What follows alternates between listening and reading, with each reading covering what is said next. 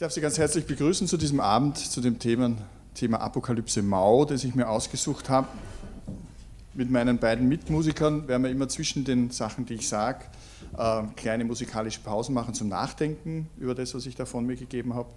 Und ich werde das, was ich heute vortragen werde, ähm, heißt ja unsere Sorge vor dem Morgen oder warum wir an ein Ende glauben wollen, das kein Gutes sein darf damit es erst nachher besser wird. Also es geht darum, ein bisschen darüber nachzudenken, was denn so als Stimmung, als, so, als Grundüberzeugung äh, ein bisschen so herumwabbert, auch in unserer Öffentlichkeit.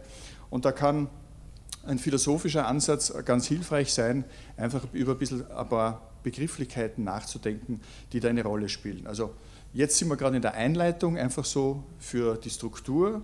Dann werde ich ein bisschen was zu dem Begriff der Sorge sagen und zum Begriff der Fürsorge, zu diesem Wechselspiel zwischen diesen beiden Begriffen. Dann werde ich mich ein bisschen mit Foucault beschäftigen, ähm, der da einen sehr spannenden Ansatz hat.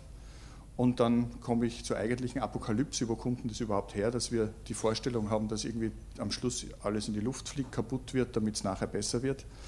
Und was hat das dann für Konsequenzen im Hinblick auf heute, unsere heutige Welt? Also jetzt bin ich in der Einleitung. Und wenn ich dann beim letzten Punkt bei den Konsequenzen bin, dann wissen Sie, jetzt ist er dann bald fertig.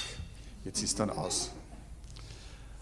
Grundsätzlich haben sich Philosophinnen und Philosophen immer darum bemüht, das, was die Welt sein kann, irgendwie auf den Begriff zu bringen, darüber nachzudenken, was ist denn das, was uns da rundherum beschäftigt. Und man kann heute, ich würde es mal nennen, aus dem Bauchladen der Traditionen, das geht ja über 2500 Jahre, kann man sich da schon einige Positionen heraussuchen und versuchen, das, was Zeitgeschehen ist, das, was uns jetzt da wirklich beschäftigt, einfach äh, zu analysieren und zu strukturieren. Und ich habe mir diese zwei Begriffe, das eine ist die Sorge, weil sich einfach sehr viele Menschen heutzutage Sorgen machen. Und auf der anderen Seite den Begriff der Apokalypse, also insofern so diese Angst vor dem Ende, ähm, als Spannungsfeld genommen, um da ein bisschen was dazu sagen.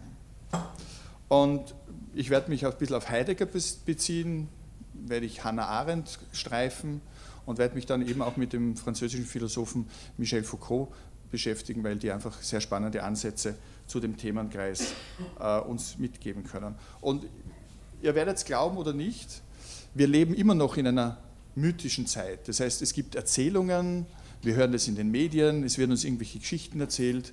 Die Menschen glauben entweder die eine Geschichte oder sie glauben die anderen Geschichten. Und was für uns Philosophinnen und Philosophen eben das Spannende daran ist, wir anerkennen diese Geschichten, weil die für die Menschen eine Bedeutung haben.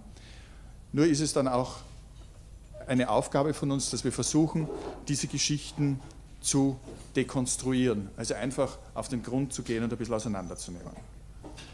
Und den Denker, den ich jetzt am Anfang zitieren werde oder an dessen wichtigen Begriffen, so wie er sich das gedacht hat, ich entlang gehen werde, ist eben Martin Heidegger. Und, und man sagt von Martin Heidegger eben, dass er so etwas wie ein Ontologe war. Das heißt, das, was Ontologie ist, also die Lehre von dem Sein, so heißt es philosophiegeschichtlich, dass er das noch einmal auf den Punkt gebracht hat. Und da möchte ich einfach ganz am Anfang dazu sagen, dass es schon vor ihm andere philosophische Positionen gab, wie eben Immanuel Kant oder Hegel, die gesagt haben, mit so einem ontologischen Ansatz können wir einfach heutzutage nicht mehr arbeiten. Das ist jetzt provokant gesagt, fast schon ein Rückschritt.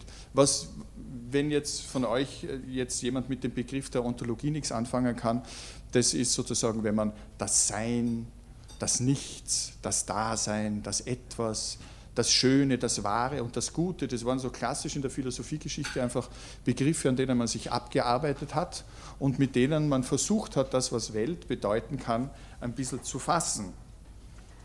Und Heidegger war eben einer, der versucht hat, ähm, noch einmal mit diesen Begriffen zu arbeiten, was sehr spannend ist. Darauf werde ich dann noch eingehen.